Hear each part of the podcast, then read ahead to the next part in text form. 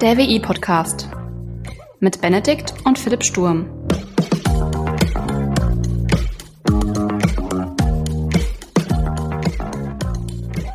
Hallo und herzlich willkommen zur 19. Folge des WI-Briefings. Mein Name ist Benedikt Sturm und heute geht es um das Thema Python und Machine Learning.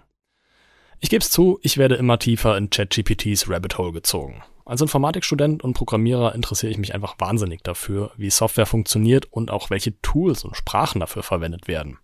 ChatGPT und KI allgemein haben es mir einfach angetan und ich bin wahnsinnig neugierig, was diese Welt der künstlichen Intelligenz so alles hergibt. Eine Sache, die mir dabei besonders aufgefallen ist, die Tatsache, dass Python die beliebteste Programmiersprache für Machine Learning ist. Auch ChatGPT sagt, yo Digga, ich bin in Python programmiert. Wenn man sich das Stack Overflow Developer Survey 2022 anschaut, ist Python auch ziemlich gut dabei. Für alle, die nicht wissen, was dieses Survey ist, Stack Overflow macht jährlich eine große Umfrage und befragt Entwickler auf der ganzen Welt zu so Themen wie, was für Programmiersprachen verwendet ihr oder wie viel verdient ihr in eurem Job, also ein Zeug halt.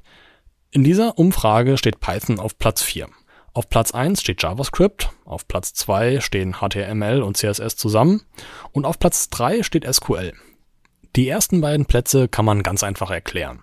JavaScript in Kombination mit HTML und CSS machen einfach einen Großteil aller Internetseiten aus, die es so gibt. SQL ist die Sprache für Datenbank und da fast jede Anwendung, die es so da draußen gibt, irgendwas mit Datenbanken macht, ist auch das nicht so überraschend, dass SQL einfach mit vorne dabei ist.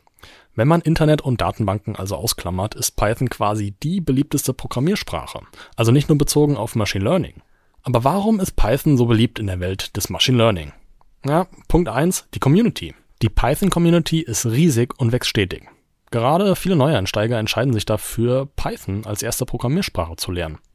Das bedeutet, dass es insgesamt einfach eine große Anzahl an Entwicklern gibt, die sich um die Sprache kümmern und Tools und Bibliotheken bereitstellen, die es dann letzten Endes einfacher machen, Machine Learning Modelle zu erstellen und zu trainieren. Ein weiterer Punkt, warum Python so beliebt ist, ist die Vielseitigkeit.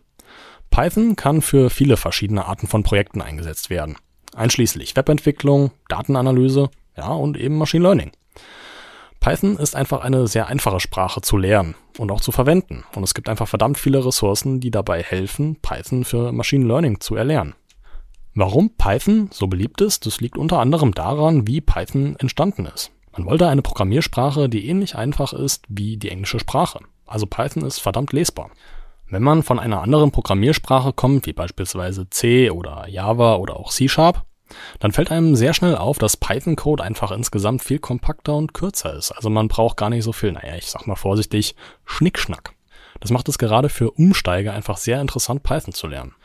Ein weiterer Grund, warum Python so verdammt beliebt ist für Machine Learning, ist die Tatsache, dass es dafür einfach verdammt viele Bibliotheken gibt. Also Bibliotheken wie TensorFlow, PyTorch, Scikit-Learn und andere. Diese Bibliotheken machen es einfacher, komplexe Modelle zu erstellen und zu trainieren. Möchte man Python als Programmiersprache an und für sich lernen, gibt es dafür eine große Menge an Material im Internet, das man einfach ranziehen kann. Wenn man ein bisschen die Welt des Machine Learnings erkunden möchte, muss man dafür auch eigentlich gar nicht so viel tun. Im Grunde braucht man dazu eigentlich nur ein paar Tutorials aus dem Internet, wie man das ein oder andere Machine Learning Tool in Python verwendet und kann dann auch eigentlich schon loslegen. Für eine professionelle Karriere ist dann aber doch ein bisschen tieferes Verständnis für Mathe und auch Programmierung notwendig. Sorry for that. Dafür bietet sich beispielsweise ein Informatikstudium an. Nur um nochmal ein bisschen Werbung dafür zu machen. Das war's auch schon mit dem heutigen WI-Briefing. Abonniert gerne unseren Podcast, dann verpasst ihr auch keine Folge mehr. Und besucht uns auch gerne auf Instagram unter Sturmcast. Bis zum nächsten Mal. Ciao.